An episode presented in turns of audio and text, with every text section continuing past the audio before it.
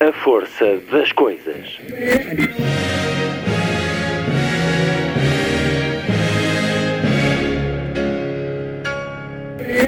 Welcome to the 109th last night of the proms.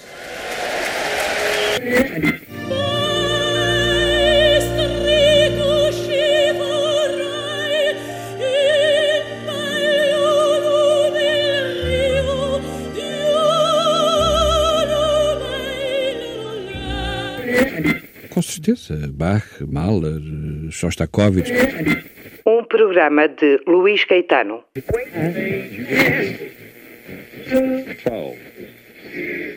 A emissão de hoje, a olhar os dias, a olhar o mundo, através de livros que chegaram recentemente às livrarias. E por entre as leituras, a melhor música e música nova também.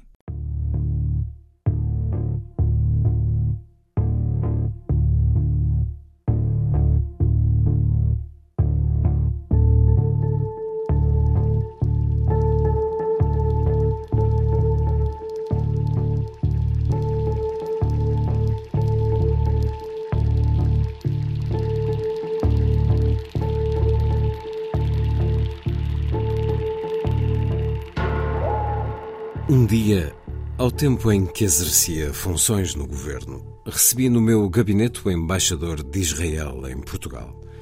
Vinha despedir-se no termo do seu mandato. Poucos meses antes, em Jerusalém, ambos havíamos estado num almoço que o então primeiro-ministro israelita Yitzhak Rabin ofereceu em sua casa ao presidente português Mário Soares.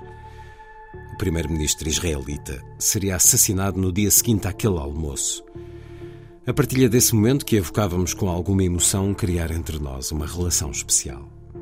Rabin e o seu ministro dos Negócios Estrangeiros, Shimon Peres, eram a face de um projeto de paz que os americanos, ao tempo de Bill Clinton, se tinham esforçado ao pô-los a negociar com a autoridade palestina representada por Yasser Arafat.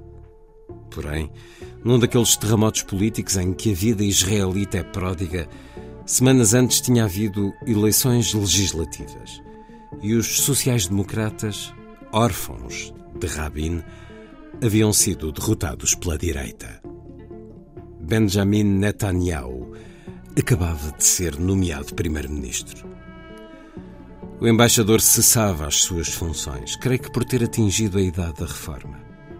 Ser embaixador de Israel pelo mundo nunca é uma tarefa fácil. Ele fora-o, com brilho, em Lisboa, num tempo de forte esperança de que uma paz entre Israel e a Palestina estivesse ao alcance da boa vontade. Contudo, com o desaparecimento de Rabin, os sinais que nos chegavam não eram muito animadores. Netanyahu tinha sido eleito com uma agenda política que confrontava alguns dos caminhos laboriosamente abertos pela coragem de Rabin. O embaixador ofereceu-me um livro de Amos Oz, que tinha acabado de ser publicado em português. Trocámos algumas palavras que iam para além da amabilidade protocolar, desejando-lhe todas as felicidades pessoais. Fui levá-lo até ao carro, no pátio do Palácio da Cova da Moura, onde se situava o meu gabinete. Lá chegados, perguntei-lhe que mudanças a vitória do Likud poderia vir a induzir no processo de paz que, pelo menos no papel, parecia ainda poder subsistir. Otimista, por dever de ofício, disse-lhe que não nos podíamos esquecer que o mais corajoso passo político que o mundo testemunhara por parte de um governo israelita, o Tratado de Paz com o Egito, fora dado precisamente num governo Likud. Seria Netanyahu capaz de titular uma Paz dos Bravos? Notei que o embaixador me olhou de um modo estranho. Fez um rito facial que não me pareceu dever-se ao sol que lhe banhava a cara. Foi então que notei algumas lágrimas a surgirem-lhe nos olhos. Agarrou-me o braço com força e, com visível dificuldade, contendo uma emoção que se lhe sentia muito profunda, disse: Meu querido amigo, provavelmente não deveria estar a dizer isto mas vou dizer-lhe. com a eleição de Netanyahu, o meu país entrou no caminho da tragédia. Qualquer paz é impossível com Netanyahu. Ouça o que eu lhe digo. Não o conhecem. E depois de me dar um abraço forte, entrou já em silêncio no carro. Nunca mais o voltei a ver. Tenho-me lembrado da sua presciência.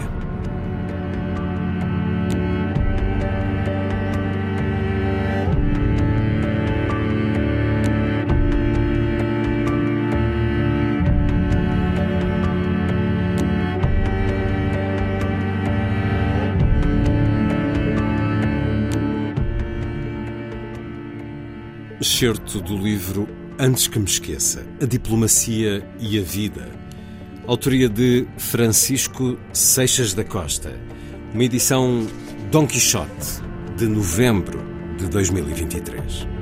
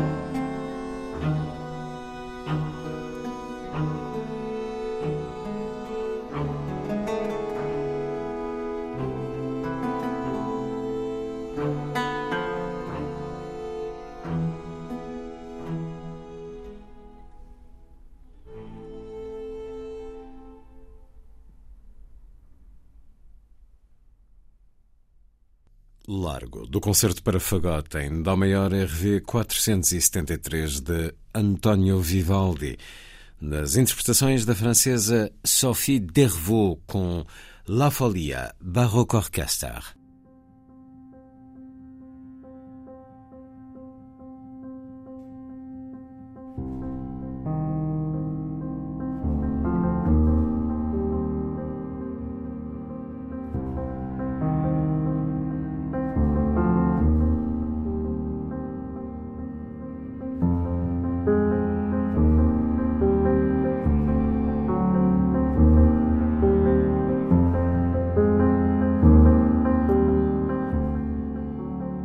O genocídio, ou massacre coletivo, foi definido desde o início do termo, em França, no século XII, como morte infligida a um grande número de indivíduos. Mas a definição evoluiu, compreendendo na sua acessão moderna a brutalidade e a crueldade de um crime de massa perpetrado contra uma população indefesa o que o torna, de qualquer modo, um acontecimento impensável. Como mostra Vincent Ouillon em Filosofia Politique du Massacre, o indizível ou o impensável do massacre vem do facto de tornar impensável a própria cultura, o saber histórico, todas as narrativas e formas de direito e de justiça. Há um enigma do massacre que resiste sempre à elaboração cognitiva, mesmo quando já está inscrito na história. Há nele uma fratura que vem do ponto de violência extrema, da situação limite que interrompe a relação social e impede de pensar. O impensável do massacre vem também do facto de ele ser deliberado, executado por outros homens.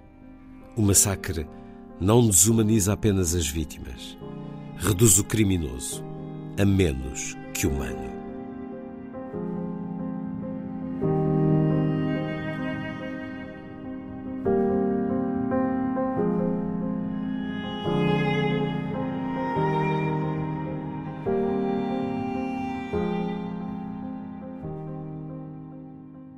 Certo de Morte e Democracia.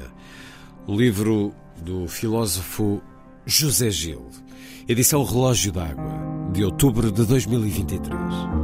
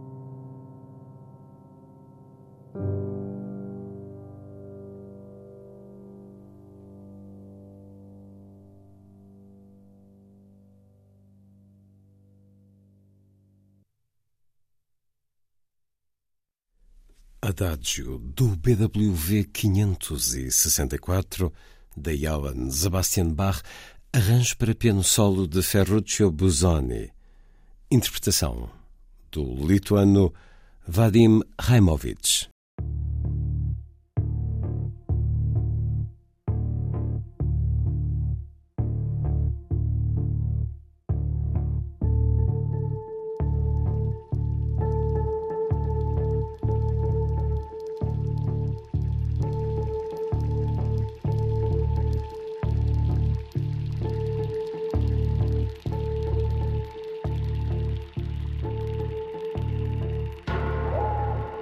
Parte de Gaza foi fisicamente destruída e mais de 1,5 milhões de pessoas deslocadas, perdendo as suas casas.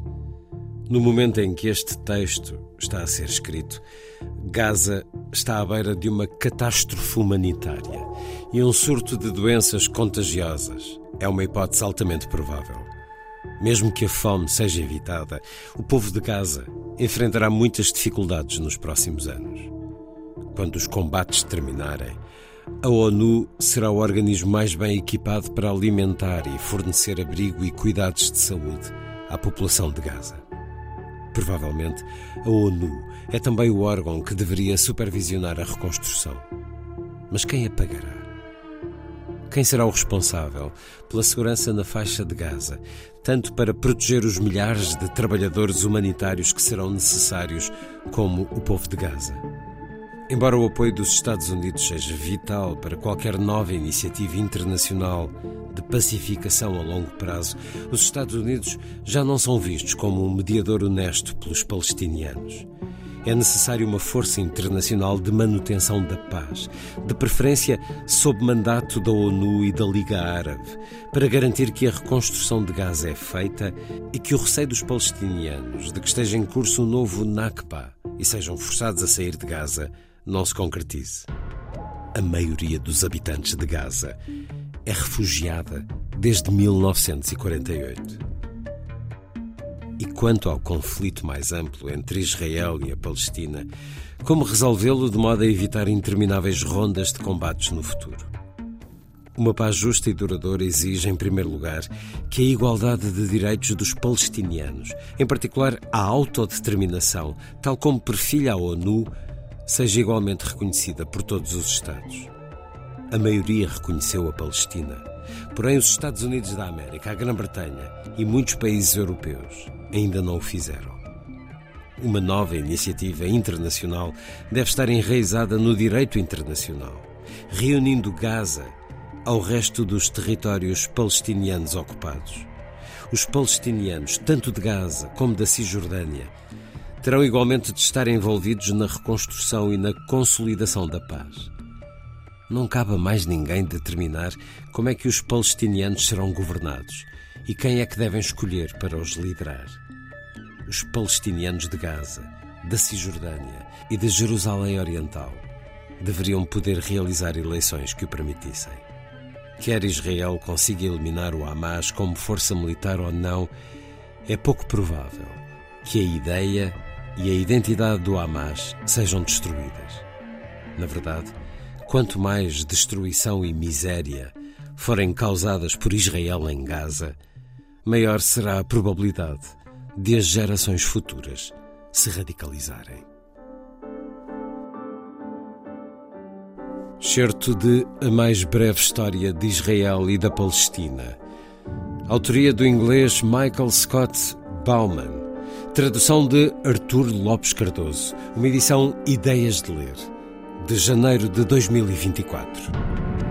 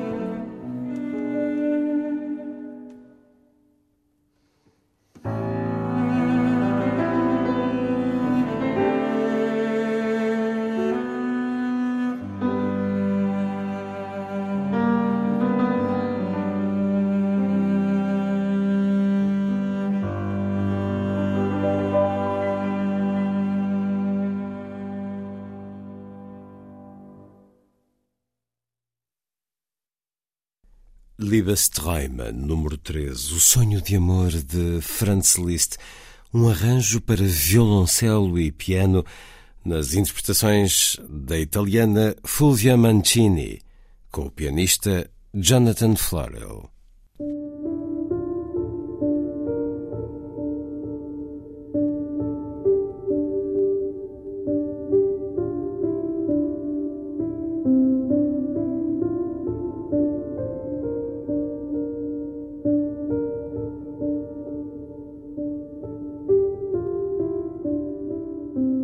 Quando poderosos e bilionários afirmam a intenção de colonizar Marte para assegurar a sobrevivência da humanidade, ou que estão a fazer abrigos subterrâneos na Nova Zelândia, o que se esconde nas entrelinhas?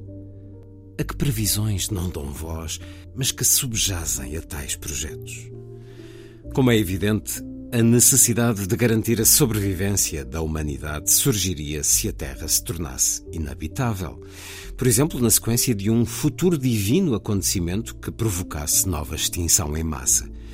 Mas desta vez a uma escala infinitamente superior à verificada na sequência da conquista europeia das Américas. É uma conclusão tão óbvia que nem carece de lhe darmos voz. A ameaça do apocalipse já foi tacitamente aceite da mesma maneira que a extinção em massa das raças inferiores foi outrora tomada como certa pelas elites ocidentais. Outrora, como hoje, considerava-se que não era de bom tom publicitar o extermínio. No passado, como agora, era descortês e desnecessário falar de mortalidade em massa. Semelhantes ideias podiam perfeitamente pairar e nada mais. Eram princípios de que se partia, mas de que não se falava. Claro que nem todos eram sempre bem educados. Muitos abordavam o tema do extermínio sem papas na língua. O general William T. Sherman, por exemplo, escreveu estas palavras em 1873. Com os índios Sioux, devemos ser convictamente rancorosos, mesmo que isso signifique exterminar homens, mulheres e crianças. Durante um ataque, os nossos soldados não se podem deter a considerar se o oponente é homem ou mulher ou sequer que idade tem. E os soldados não eram os únicos a defender esta abordagem. L. Frank Baum, autor de O Feiticeiro de Oz, escreveu: Os brancos, por direito de conquista e justiça civilizacional, são senhores do continente americano e a melhor garantia de segurança das povoações fronteiriças é a aniquilação total dos poucos índios que ficaram. Por que não aniquilá-los? A glória desertou-os. São uma gente vergada. São homens sem virilidade. Mais vale morrerem do que viverem a existência miserável que agora levam. Mesmo hoje, há os menos refinados que não se escusam a falar do esperado apocalipse. Uma franja não menosprezável da extrema-direita vaticina nova extinção em massa, como única solução possível para a crise planetária. Para eles, é irrelevante que a pegada carbónica de um norte-americano ou australiano equivalha à de 33 bengaleses, porque, em última análise, não está em jogo a sustentabilidade do planeta, mas um modo de vida assente no consumo em grande escala, defendido pelo poder militar, e que não sobreviverá a menos que se elimine número significativo de populações pobres, com pegadas carbónicas muito mais reduzidas. A literatura inglesa é desde longa data líder na disseminação da ideologia do individualismo mórbido. O Deus das Moscas, a obra mais famosa de William Golding, é disso um ótimo exemplo. O livro conta-nos a história de um grupo de rapazes ingleses que vai parar a uma ilha deserta. Lá, as amarras civilizacionais cedem e começa uma guerra hobbesiana em que todos estão contra todos.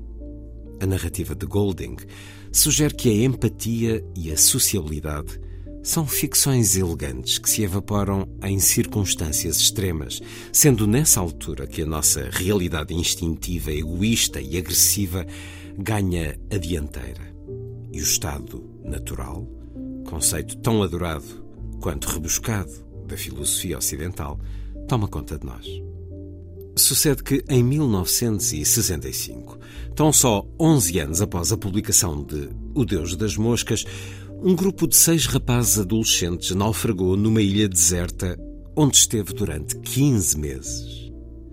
Mas, em vez de regressarem a um suposto estado natural primitivo, os rapazes uniram esforços, definiram regras e olharam uns pelos outros. Quando lá chegámos, escreveu o capitão da Marinha que os salvou, os rapazes tinham fundado a sua pequena comuna. Havia uma horta, troncos de árvores escavados para armazenar água da chuva, um ginásio com pesos bastante criativos, campo de badminton, um galinheiro e um fosso onde o fogo não se apagava. E tudo isso fora feito apenas com as mãos, uma lâmina ferrugenta e muita força de vontade. Mas esses rapazes, à idade escolar, eram tonganeses e não ingleses, sendo talvez por isso que não alinharam na doutrina do individualismo mórbido que informa a narrativa de Golding.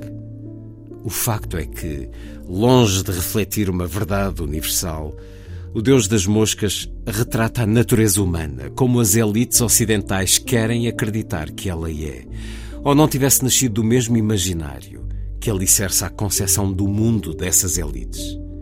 Daí que continua a fazer parte dos programas escolares.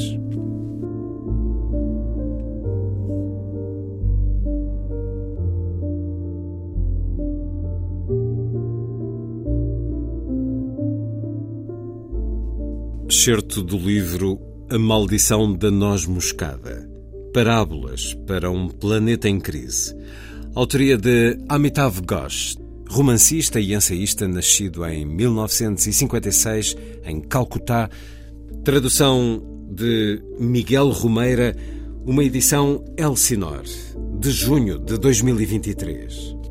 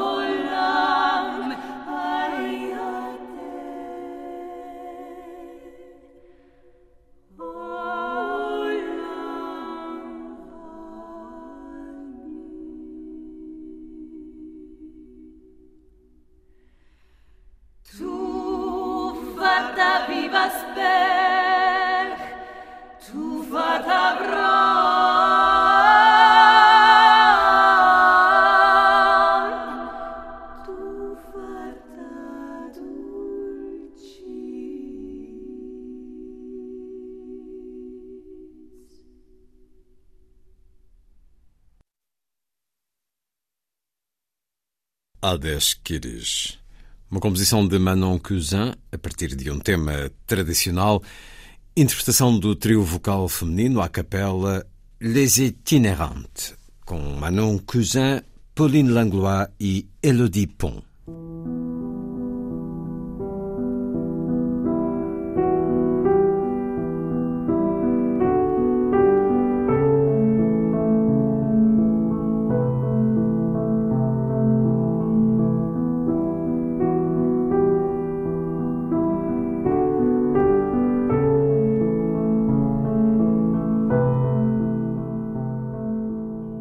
Nalguma praia do Mediterrâneo, num dia qualquer, chega um batel com expatriados que querem ficar. Não na praia, evidentemente, mas sim em algum lugar da Europa, que não tem de ser necessariamente aquele onde puseram o pé em terra. Consoante a hora, vemos curiosos que se aproximam com vontade de ajudar, ainda que seja da boca para fora. Rapazes e raparigas de calçado desportivo e ânsia nos olhos, reformados que apanham sol e falam das exíguas pensões que recebem turistas dos hotéis próximos, perplexos diante da realidade que de repente lhes surgiu diante dos olhos. Crianças que perguntam aos pais quem são aquelas pessoas que descem com dificuldade da embarcação. O mundo inteiro sente-se inclinado a aceitar os recém-chegados, ainda que alguns o façam com as habituais observações de que não há lugar para todos, de que é preciso resolver o problema no lugar de origem, não no de destino. Alguns esboçam uma queixa sobre a falta de uma política europeia para esta imigração ilegal. Todos chegam sem documentos a uma terra que tende a esquecê-los passado o primeiro teste, o de os receber por razões humanitárias. Rapidamente, antes do que seria de esperar, chega à televisão para captar imagens e mostrar o drama destas pessoas que descreve como vítimas de máfias sem escrúpulos e de profundas injustiças nos seus países de origem por culpa de uma classe política corrupta. Pode muito bem ser assim, mas é uma leitura pouco feliz da realidade de algumas pessoas condenadas a converterem-se naquilo que não desejam num filme, este seria o momento oportuno para um comentário sobre a crueldade das leis do mercado global. Mas os noticiários diários não têm tempo para este tipo de coisas. Basta oferecer o drama em toda a sua intensidade. A câmara interessa-se por uma criança esfomeada ou uma mãe a olhar para o vazio. Presenteia ao espectador com uma mensagem importante. Nem toda a gente vive a ilusão de uma vida baseada no crescimento infinito da economia. Há pessoas que sentem a incerteza. Assim, subliminarmente, informa-se que a prosperidade é um acidente, que a realidade do mundo é violenta, desagradável, autoritária. Para fugir à miséria, os migrantes deambulam pelo mar arriscando a vida, que para eles não é o valor mais precioso, já que o mais precioso é o futuro. Acorrem a uma das três rotas que as máfias traçaram para o tráfico de seres humanos. A rota africana ocidental, com pontos de chegada nas Canárias, Ceuta, Melilla e na costa andaluza. A rota africana oriental, com pontos de chegada nas ilhas de Lampedusa, Pantelária, Linosa, Sicília, Malta, com a Líbia e o Egito como principais lugares de saída e por fim a rota do Médio Oriente, com a Turquia como país de trânsito em direção a Chipre ou à Grécia, através da ilha de Lesbos. Não se percebe claramente porque escolhem esta ou aquela rota, talvez por familiaridade geográfica ou cultural. Mas todos os migrantes têm o mesmo objetivo. Um dia viverão num país da Europa para aceder ao seu estilo de vida, começando por cuidados de saúde universais, segundo a eufemística terminologia dada à gratuitidade dos exames médicos dos migrantes, para deste modo se poderem instalar para sempre num mundo onde possam recriar os costumes do país de que procedem. Lamentavelmente, as coisas nunca são fáceis para nenhum dos migrantes e o término da viagem é condicionada pela língua que não conhecem. Só depois de algum tempo captam por fim o sentido da vida nos países de acolhimento. A educação ajuda a esta tarefa. Muitos adotam as formas de vestir europeias, mas não todos. E na resistência surgem os problemas. Na Europa mediterrânica, a origem racial destes migrantes que chegam em batéis suscita um tremendo debate. Por vezes, em grande medida, provoca atitudes de sensibilidade exagerada.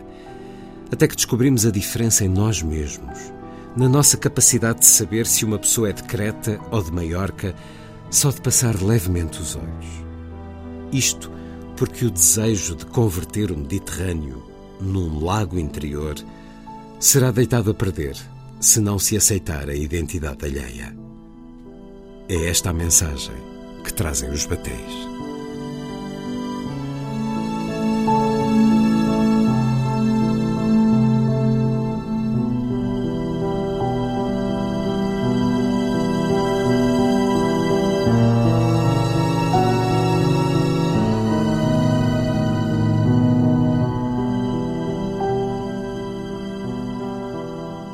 Excerto de O Sonho de Ulisses. Mediterrâneo, da Guerra de Troia aos pequenos barcos de imigrantes. Livro do ensaísta e académico espanhol José Henrique Ruiz Domenech. Uma edição Temas e Debates de novembro de 2023 que tem a tradução de Ana Pinto Mendes.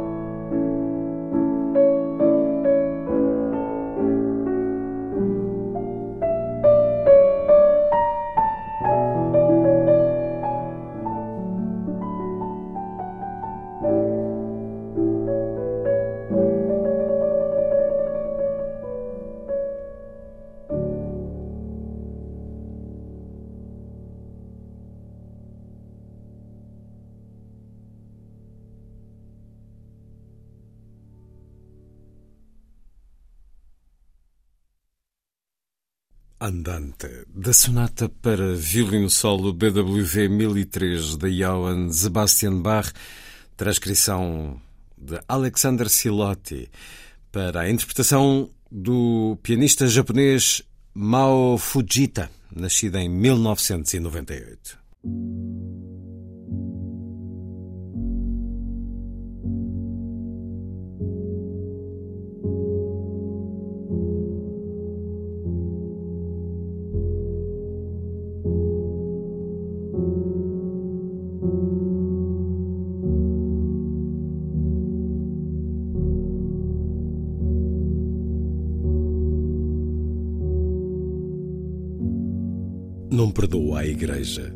Ter pedido perdão aos portugueses pela sua colaboração ativa com a ditadura e as iniquidades decorrentes dela. A sua total indulgência, desde a primeira hora, com a injustiça, a crueldade, a desigualdade, a intolerância, os campos de concentração, Tarrafal, São Nicolau, a monstruosa polícia política, a violência da censura, o desprezo pelas mulheres, a guerra colonial, a perseguição aos estudantes, aos operários, aos camponeses, a desavergonhada defesa dos ricos, as missas para as criadas, as homilias em que exortavam à obediência aos patrões, a violência para com os sacerdotes e os bispos que ousaram levantar-se contra o Estado Novo, a forma como abençoaram as centenas de milhares de rapazes mandados para a África combater as aspirações dos povos colonizados mandando capelães abençoar aquele horror, apoiar aquele horror, santificar aquele horror. Eu estava lá e vi, em nome da luta contra o comunismo ateu, em nome da defesa dos valores cristãos, em nome da tolerância, em nome de Cristo, porque carga de água não tem sequer a simples dignidade de pedir desculpa, porque carga de água finge esquecer-se, porque carga de água este silêncio eu sou cristão e aprendi a ser fiel até à morte, como está escrito no livro, e pergunto como tem coragem de tocar na Bíblia? Como tem coragem de ser hipócrita para com o Senhor? O capelão do meu batalhão em África era um pobre jesuíta que se queixava das instruções que o obrigavam a fazer a apologia do colonialismo em nome de Deus. E não tenho a menor dúvida que Jesus o cuspiu da sua boca porque não pede perdão por ter afastado tanta gente da virtude com as suas atitudes, as suas homilias, até com a utilização ignóbil das pobres crianças de Fátima, a quem Nossa Senhora pediu em português, que outra língua saberiam elas, para rezarem pela conversão da Rússia comunista. Elas que nem sabiam o que comunismo queria dizer, manobradas sem vergonha pela hierarquia eclesiástica. O que terá sofrido o nosso capelão? Tem de fazer isto? Tem de fazer isto, dizia ele. Obrigado a louvar a Guerra Santa, obrigado a prometer o paraíso aos nossos mortos, criaturas inocentes condenadas a dois anos e tal de um sofrimento injusto.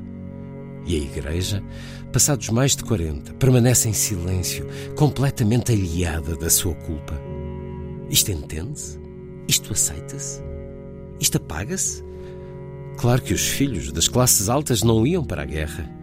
Conheço filhos dessas classes altas poupados à África com desculpas inacreditáveis. Conheço os seus nomes e conheço as desculpas, desde incompatibilidade psicológica com o exército. Posso citar nomes. Até incontinência urinária.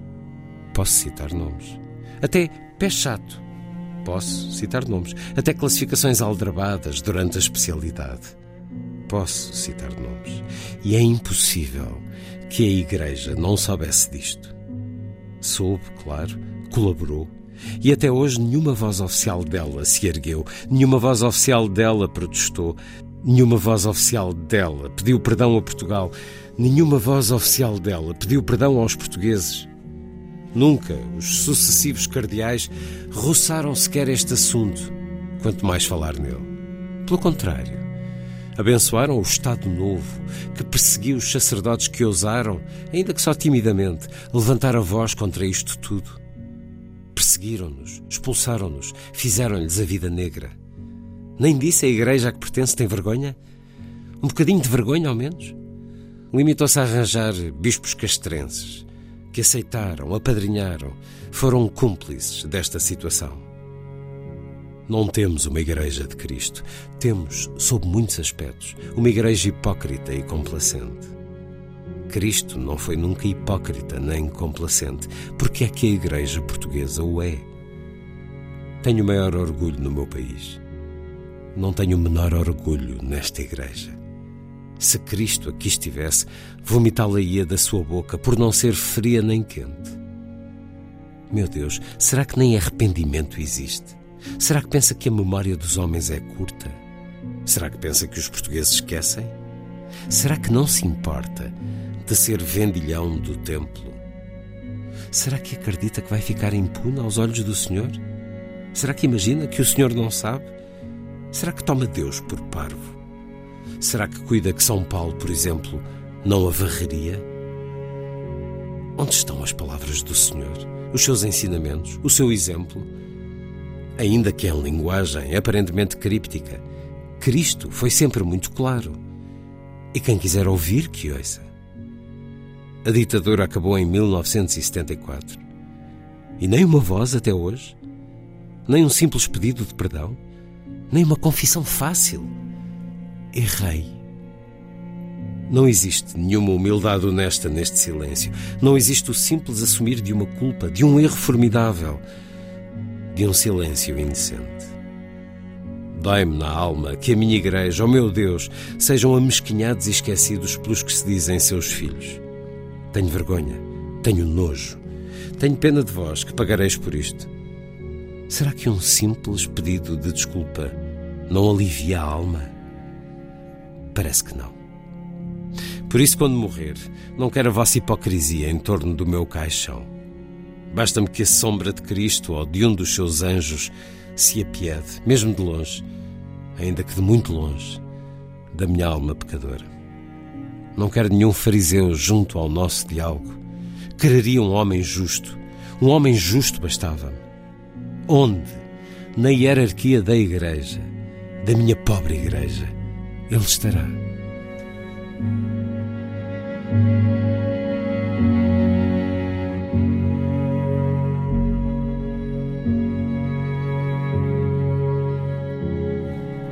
Isto não é uma crónica, é um vômito de indignação.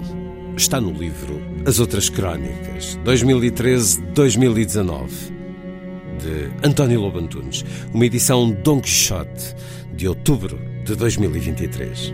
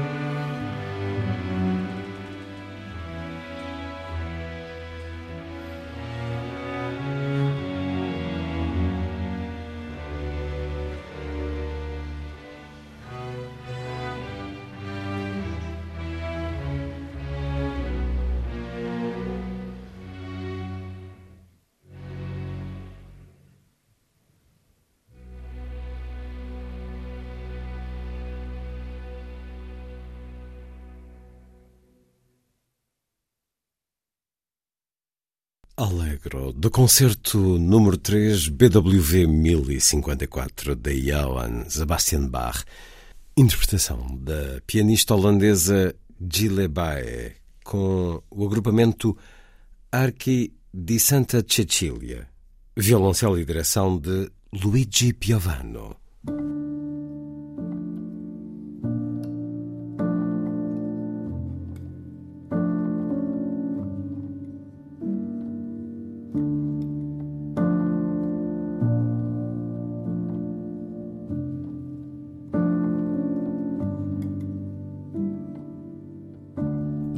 Cinco anos desde que o governo impôs alterações ao Serviço Nacional de Saúde britânico, introduzindo quase simultaneamente a separação entre compradores e prestadores de serviços e o novo contrato para a medicina geral.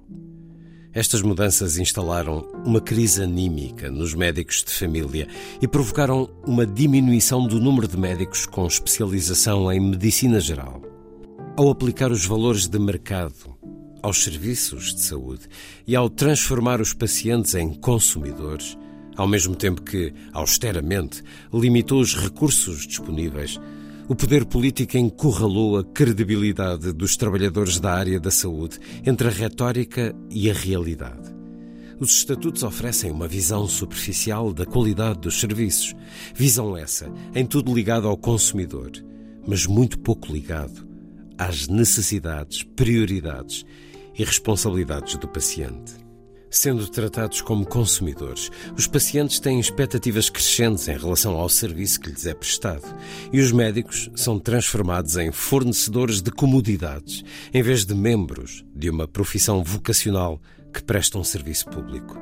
Os pacientes começam a exigir atenção médica durante a noite para problemas que poderiam esperar pelo dia seguinte.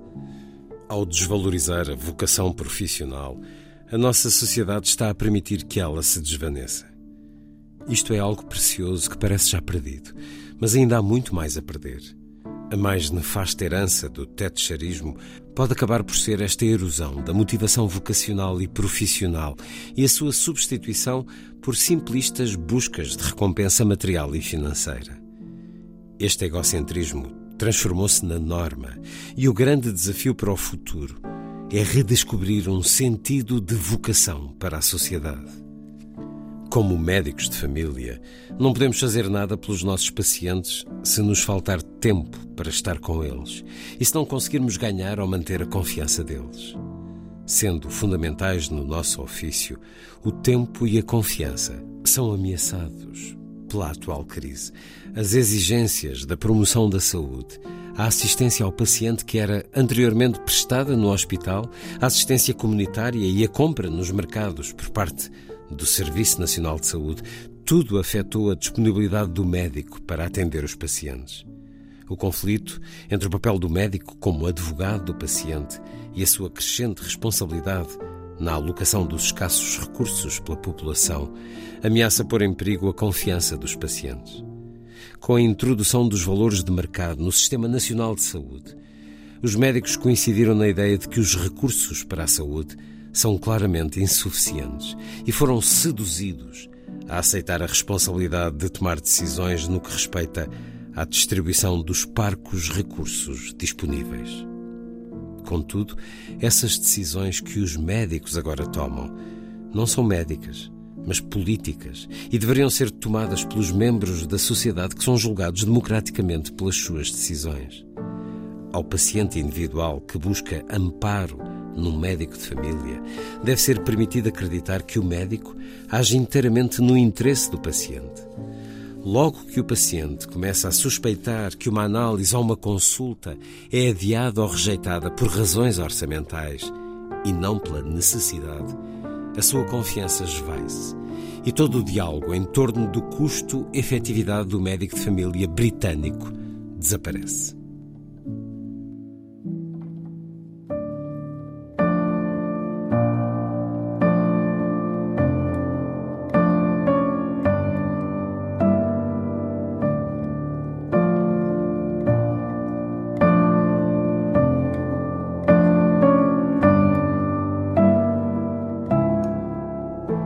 Excerto de Questões de Vida e de morte. Autoria de Iana Heath, médica britânica com larga experiência em cargos de responsabilidade em instituições de saúde. Tradução de Paulo Rodrigues Ferreira, uma edição Factoria Capa da Calandraca de novembro de 2023.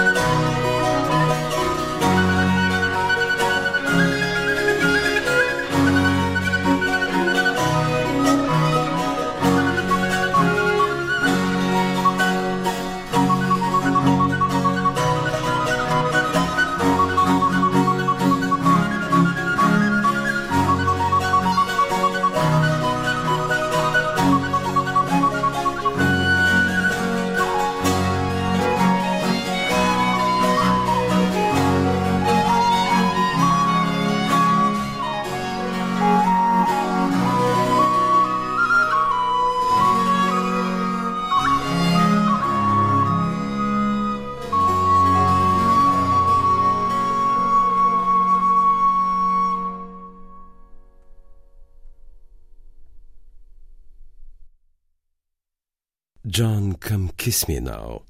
A música de John Playford, compositor e livreiro londrino do século XVII, nas interpretações da flautista alemã Barbara Eindelmeier com o ensemble La Ninfea, o disco Gentleman for a Day.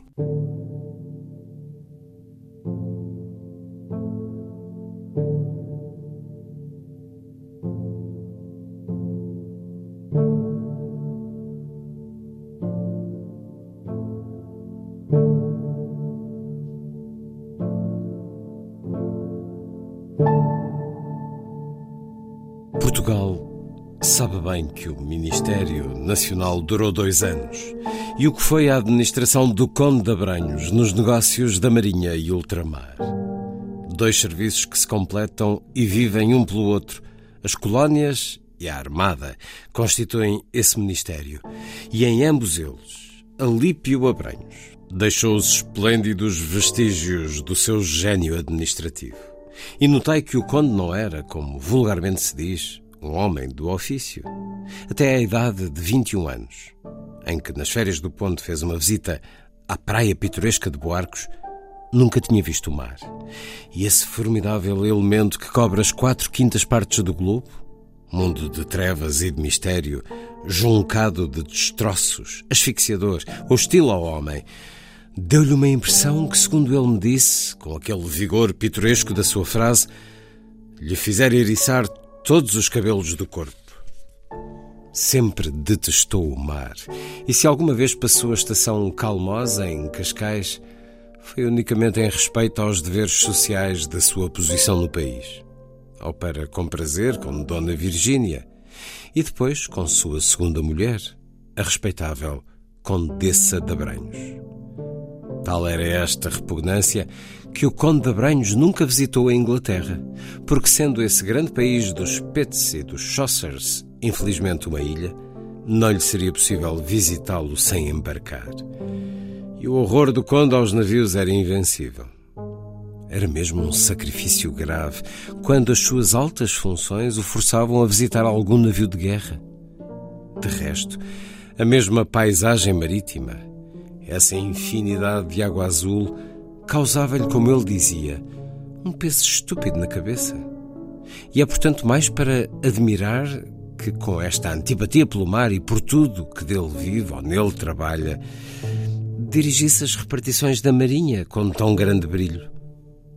Outra circunstância que torna mais admiráveis esses serviços é o facto de o Conde, tendo dado todo o seu tempo ao estudo das questões sociais, jamais se ter ocupado do conhecimento subalterno da geografia. Segundo ele dizia, nunca pudera reter todos esses nomes esquisitos e bárbaros de rios, cordilheiras, vulcões, cabos, istmos Assim, por exemplo, nunca compreendeu, confessou-me muitas vezes, esses cálculos estranhos de graus, latitudes e longitudes. Nem dava grande crédito à ciência da navegação. E mais nos admiramos ainda dos serviços que prestou quando sabemos que o seu conhecimento das nossas colónias não era detalhado. Disse-se, por exemplo, que só depois de 18 meses de ministro é que soube, por acaso, onde ficava Timor. 18 meses é um exagero pérfido da oposição mesquinha. Mas aceitemos mesmo que só adquirisse essa insignificante informação depois de alguns meses de gerência dos negócios coloniais. O que prova isso, senão que a sua vasta inteligência, toda voltada para os altos problemas políticos, não dava valor a essas pequenas ciências de exatidão local.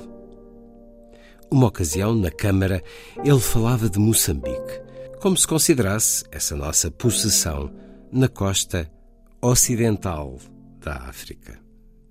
Alguns deputados, mais miudamente instruídos desses detalhes, gritaram-lhe com furor: Moçambique é na costa oriental, Senhor Ministro da Marinha. Réplica do Conde Genial. Que fique na costa ocidental ou na costa oriental, Nada tira a que seja verdadeira a doutrina que estabeleço. Os regulamentos não mudam com as latitudes. Esta réplica vem mais uma vez provar que o Conde se ocupava sobretudo de ideias gerais, dignas do seu grande espírito, e não se demorava nessa verificação microscópica de detalhes práticos que preocupam os espíritos subalternos. Não me compete, porém, nestas reminiscências íntimas do Conde de Abranhos, fazer a história política da sua administração nos negócios da Marinha. Essa missão gloriosa pertence aos herculanos e aos rebelos do século XX. Eu desejei somente, sem invadir o solo pomposo e difícil da história, deixar aqui consignado que, na minha opinião, de todos esses estadistas, esses poetas ardentes, esses moços de largo sopro lírico, esses estimáveis cavalheiros que em Portugal, desde a outorga da carta, têm dirigido os negócios da Marinha e ultramar, nenhum, como Olípio Abranhos, compreendeu tão patrioticamente o espírito de que deve inspirar-se a nossa política colonial.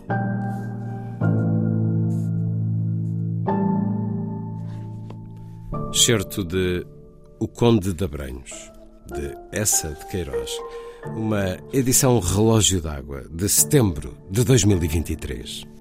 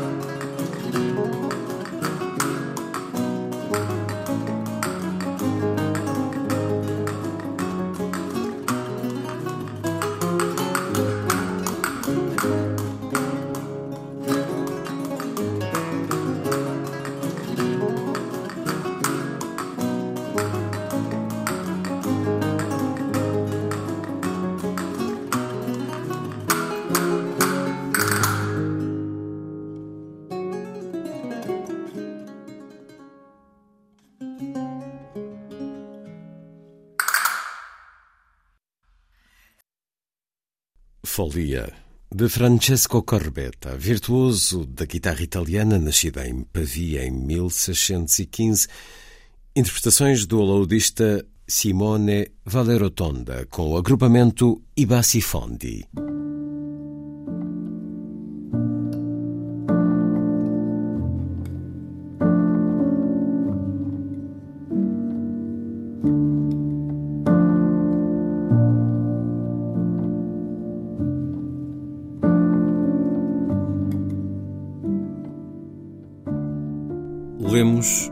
Que queremos ler. A adivinhação e a arte da tradução estão intimamente ligadas e todo o texto pode ser levado a dizer o que o leitor imagina ou exige. Toda a tradução é uma forma de exegese, toda a tradução é um ato político. Para proteger os clássicos da contaminação de Sodoma e Gomorra, os tradutores, desde a Idade Média, optaram por lê-los com um olhar corretor. Segundo o académico John Boswell, Alcibíades, o belo companheiro de Sócrates, apareceu ocasionalmente na literatura medieval enquanto mulher. No manuscrito de A Arte de Amar de Ovídio, a frase que originalmente dizia o amor de um rapaz atraía menos foi alterada para o amor de um rapaz não me atraía de todo. E o copista insistiu na margem. Assim se pode ter a certeza de que Ovídio não era um sodomita. Os sonetos de amor homossexual de Miguel Ângelo foram heterossexualizados pelo seu sobrinho, que mudou os pronomes amorosos. Os versos persas de Saadi passaram pela mesma mudança de sexo, como aconteceu aos gazels de Hafiz até meados do século XX. A prestigiada coleção Loeb de clássicos gregos traduzia até há pouco tempo passagens homossexuais não para inglês, mas para latim. E uma vez por outra, o tradutor tem de inventar para censurar. Na sua tradução de Suetônio, Robert Graves incluiu uma versão inglesa de uma cláusula inexistente a fim de sugerir que a lei romana proibia atos homossexuais.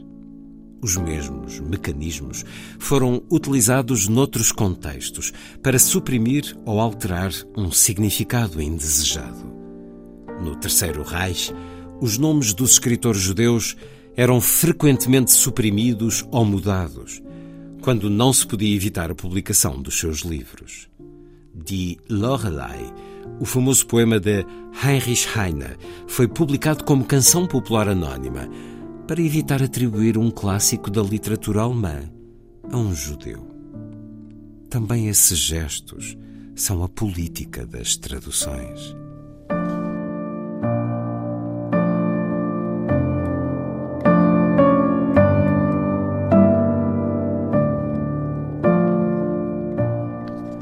Um dos textos do livro O Avesso da Tapeçaria. Notas sobre a arte da tradução. Autoria de Alberto Manguel, nascido em Buenos Aires em 1948. Livro com a tradução de Rita Almeida Simões e a edição Tinta da China, de dezembro de 2023.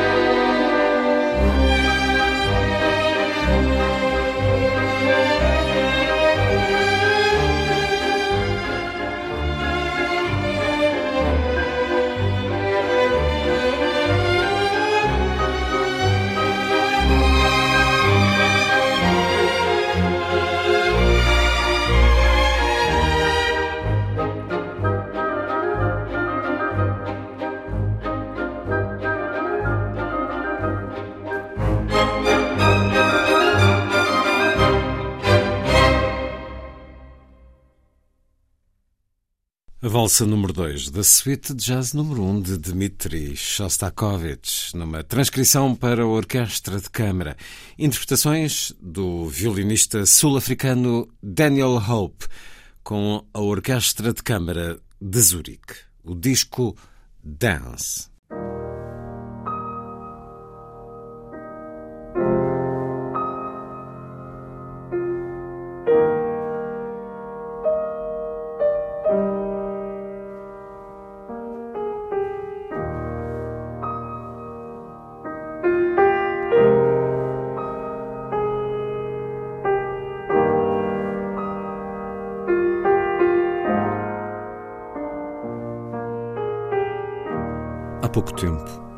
Uma participante de uma das minhas palestras sobre a neurociência do amor enviou-me um e-mail. Ela não teve a oportunidade de colocar a sua pergunta no final da palestra, portanto, decidiu escrever-me. Estou muito contente por o ter feito. Se fosse possível para um cientista que estuda o amor voltar do futuro, tendo encontrado todas as respostas, ela queria saber qual seria a pergunta que eu lhe faria? Aquilo fez-me pensar. Embora saibamos agora muito sobre como todos os diferentes fatores se unem para influenciar a experiência de amor de um indivíduo, há muito o que perguntar. Será que os animais podem sentir o amor como nós? Poderá o amor por um Deus conferir todos os benefícios das relações humanas? Existe realmente uma diferença no modo como as pessoas poliamorosas e monogâmicas se sentem? Por é que algumas pessoas são aromânticas e como é que os seus cérebros são? Mas então, pensei que na verdade todas as minhas perguntas estavam afinal a colocar a mesma questão. Como é que essa pessoa se sente quando está apaixonada? Como é a sua experiência de amor? Então, a pergunta que eu faria ao cientista é: como é o seu amor? Porque só por um dia eu gostaria de viver a experiência de amor de outra pessoa. Para ver como é o seu amor pelos seus amigos, a sua família, os seus filhos, o seu parceiro e o seu Deus. Porque, em última análise, não fazemos ideia se aquilo que todos dizemos que é o amor será a mesma coisa. Talvez ter essa oportunidade me ajudasse a ter um pequeno vislumbre do que essa coisa chamada amor realmente é e se o que cada um de nós sente e experimenta está no mesmo nível. O amor é uma coisa altamente complexa e multifatorial. É admirável, no verdadeiro sentido da palavra. Eu queria entusiasmá-lo sobre o amor porque acho que às vezes esquecemos de como ele é vital e maravilhoso. E queria recordar-lhe que o amor está em toda a parte e não apenas com um parceiro, a quem nos encorajam a dedicarmos todo o nosso tempo livre. Que, enquanto seres humanos, temos a sorte de termos este grande cérebro que nos permite encontrar o amor em tantos contextos diferentes. Contextos esses que ainda estão a crescer à medida que o nosso mundo social continua a evoluir com o advento da inteligência artificial. Neste livro exploramos a evolução do amor e encontramos a ideia, por mais fria e dura que possa parecer, de que em última análise o amor é um suborno biológico para garantir que dedicamos tempo e energia aos nossos relacionamentos críticos para a sobrevivência e que esse suborno é composto por um conjunto de neuroquímicos que nos motivam a iniciar e depois manter esses relacionamentos. A oxitocina torna-nos mais confiantes. A dopamina recompensa-nos e impulsiona-nos para a ação. A serotonina dá-nos a obsessão e a beta-endorfina.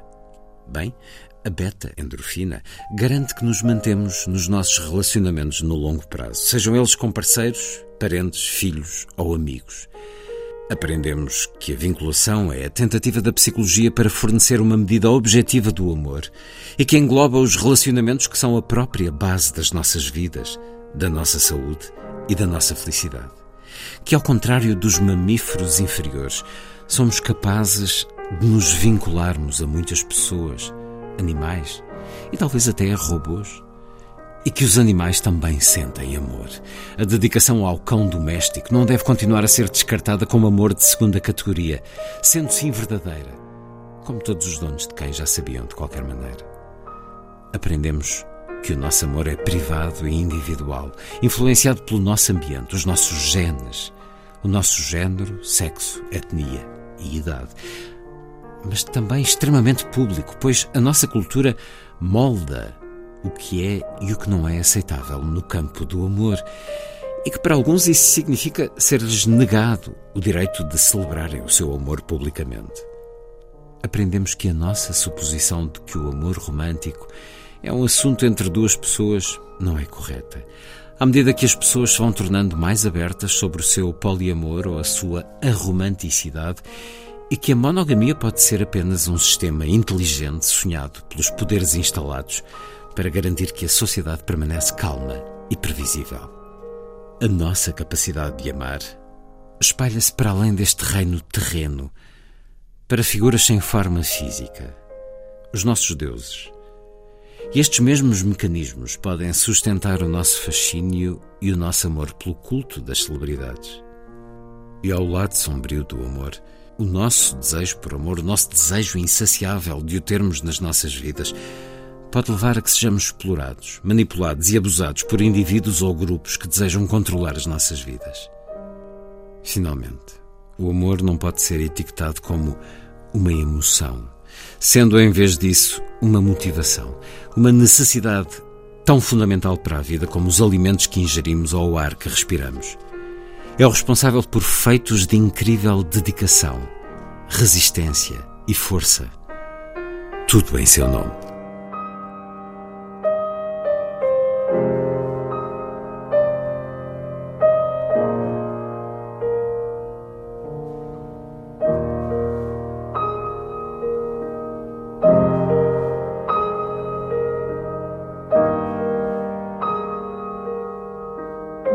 Excerto do livro Amamos Porquê? A ciência por trás dos nossos afetos, da antropóloga evolutiva inglesa Anna Macken, tradução de Alexandra Cardoso, uma edição Bertrand.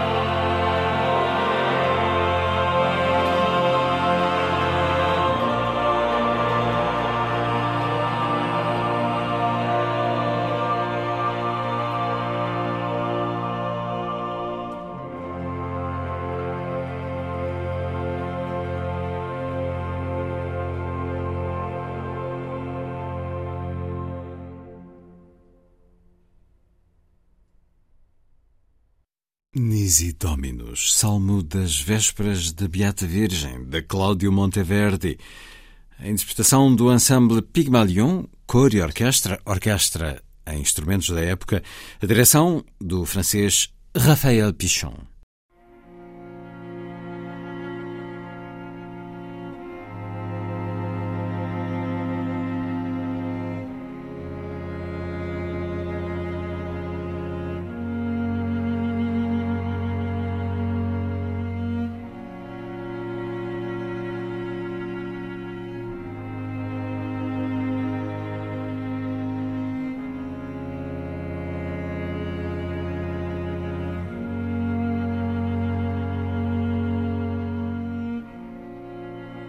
Hoje em dia, quando somos todos obrigados, sob pena de uma condenação in absentia por lesa respeitabilidade, a empreender uma qualquer profissão lucrativa e a nela labutar com nada menos do que entusiasmo um protesto do lado oposto, daqueles que se contentam quando têm o suficiente e que gostam de contemplar e de apreciar o momento presente, sabe um pouco a fanfarronice e a ufania.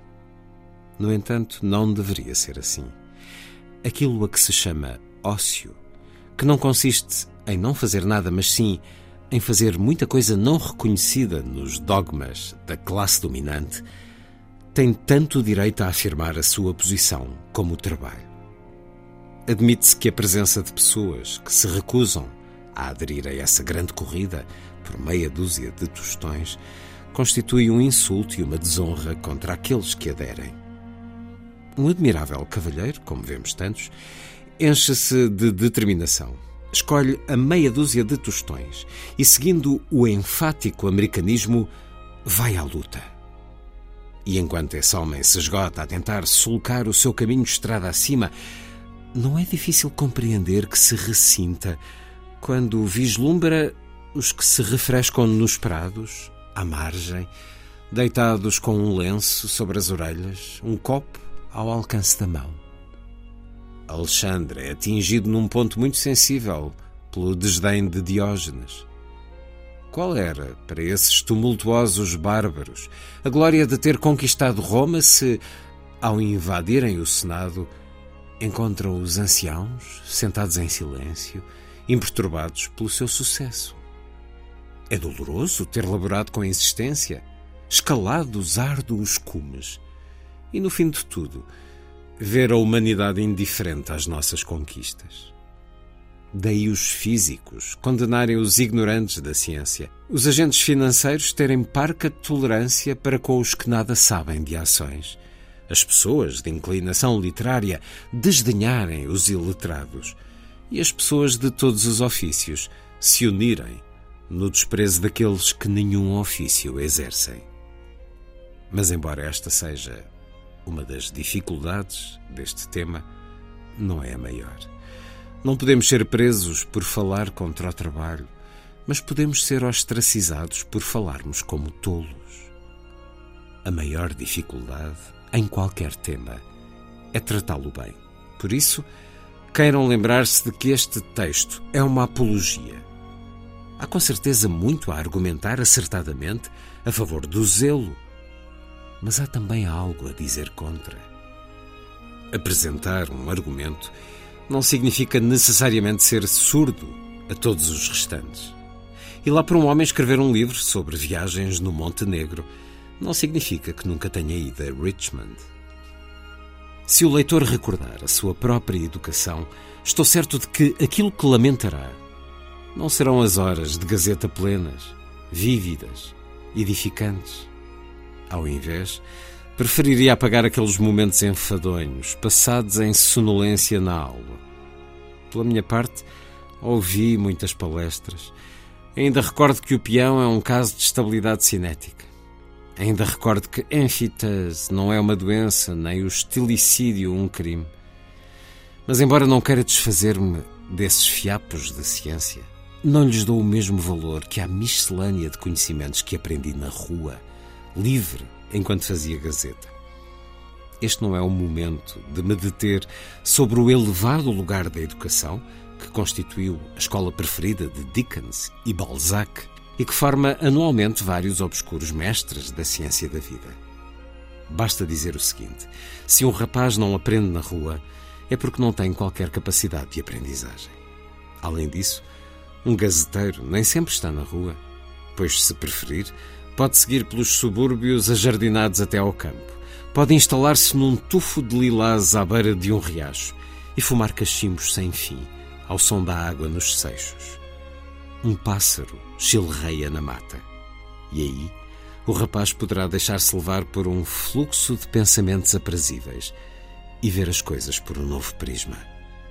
Ora, se isso não é educação, o que será?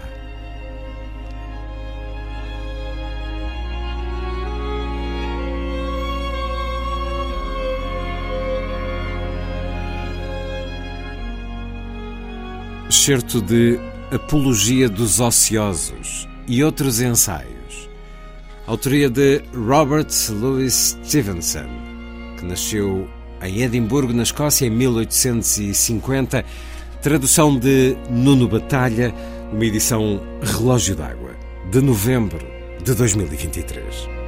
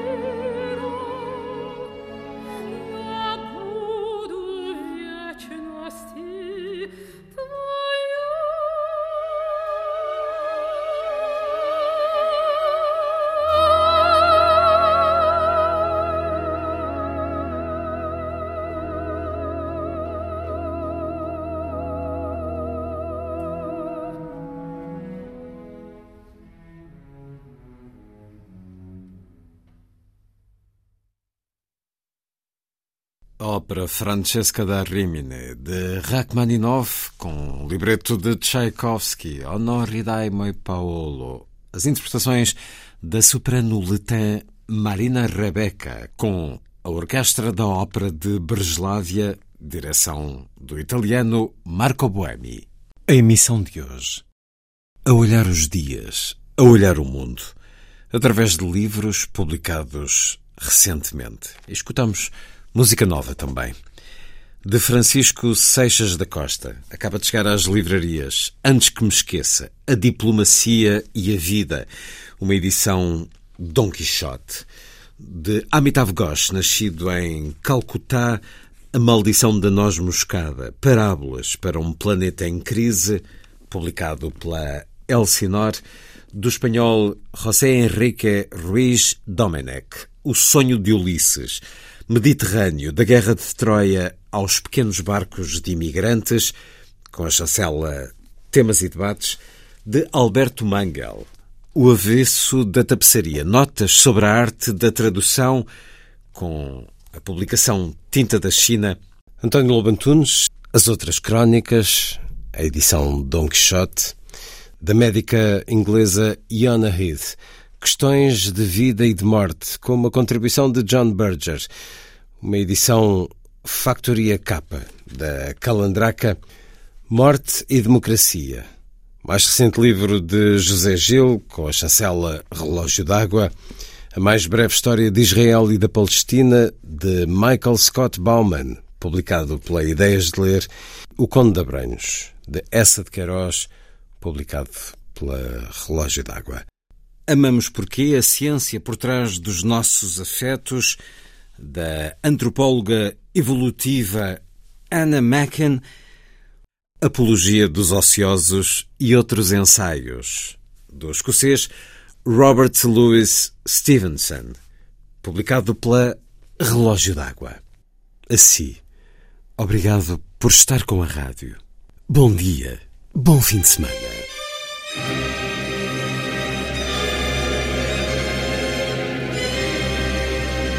A força das coisas.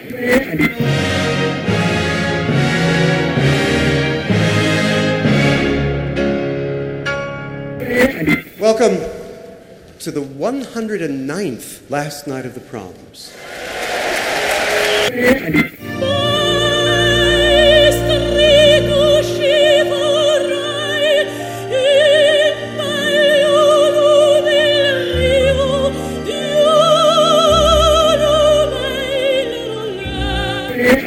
Com certeza. Bach, Mahler, Shostakovich. Um programa de Luís Caetano. Twelve.